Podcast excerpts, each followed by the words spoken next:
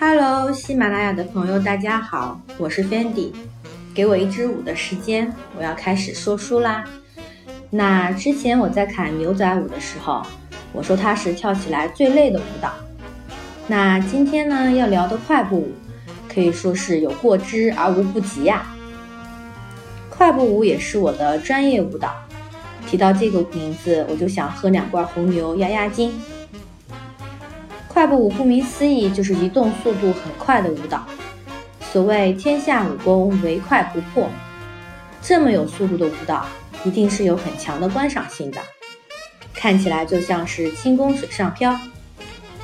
实际上，快步舞完美诠释了什么叫举重若轻。一支能让观众感觉到好看甚至过瘾的快步舞背后，你需要具备很多，包括但不仅限于很强的爆发力。十足的稳定性，漂亮的架型，这些都是台上一分钟，台下十年功啊！我的专业是国标舞，每次摩登专业课都要跳快步舞，跳完之后都能在食堂多吃两碗饭。你猜我是想表达的是快步舞太消耗体力，还是彰显我的饭量大呢？其实都有的，而且我平时不止吃两碗饭。最高纪录比完赛，一口气吃了五碗饭，食堂大妈都惊呆了。那都不重要啦，下面我们来了解一下快步舞的历史。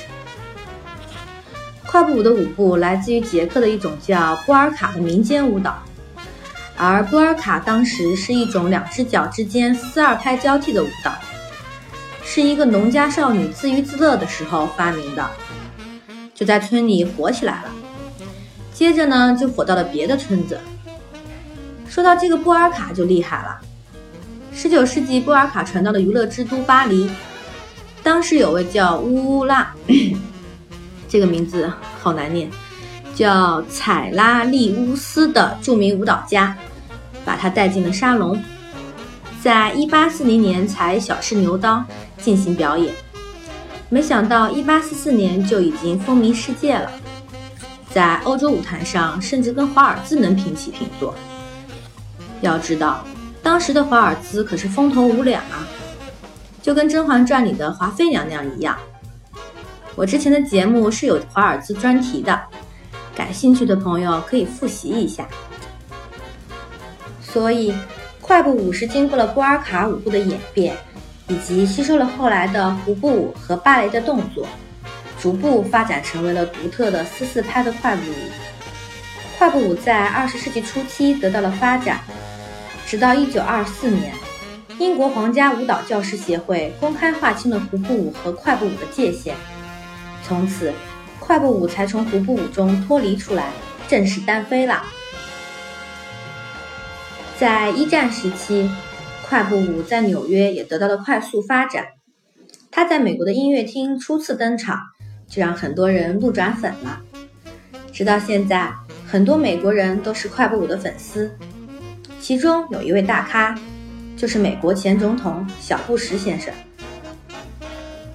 有一年，小布什出访格鲁吉亚，当时是为格鲁吉亚政府解决国内冲突问题提供帮助的，所以他受到了热烈欢迎。当时政府安排了他和夫人劳拉观看传统舞蹈表演。结果吊起了小布什的胃口。原本的舞蹈环节只有二十分钟，最后小布什足足待了两个小时。因为他和劳拉都很喜欢舞蹈，他俩临时起意，还上台亲自表演了一段快步舞，技惊四座。这也为接下来的访问营造了一种轻松和谐的基调。在咱们中国，快步舞也很受欢迎。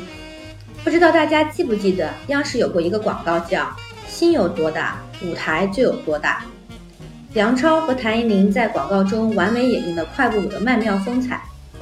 梁超和谭咏麟也是我的师哥师姐，他们也是中国人在世界国标舞界的骄傲。如果大家想看看世界级的快步舞长什么样子，就请搜索杨超、谭咏麟吧。一般人我不告诉他哦。感谢收听本期的芬迪侃舞蹈。咱们下期见。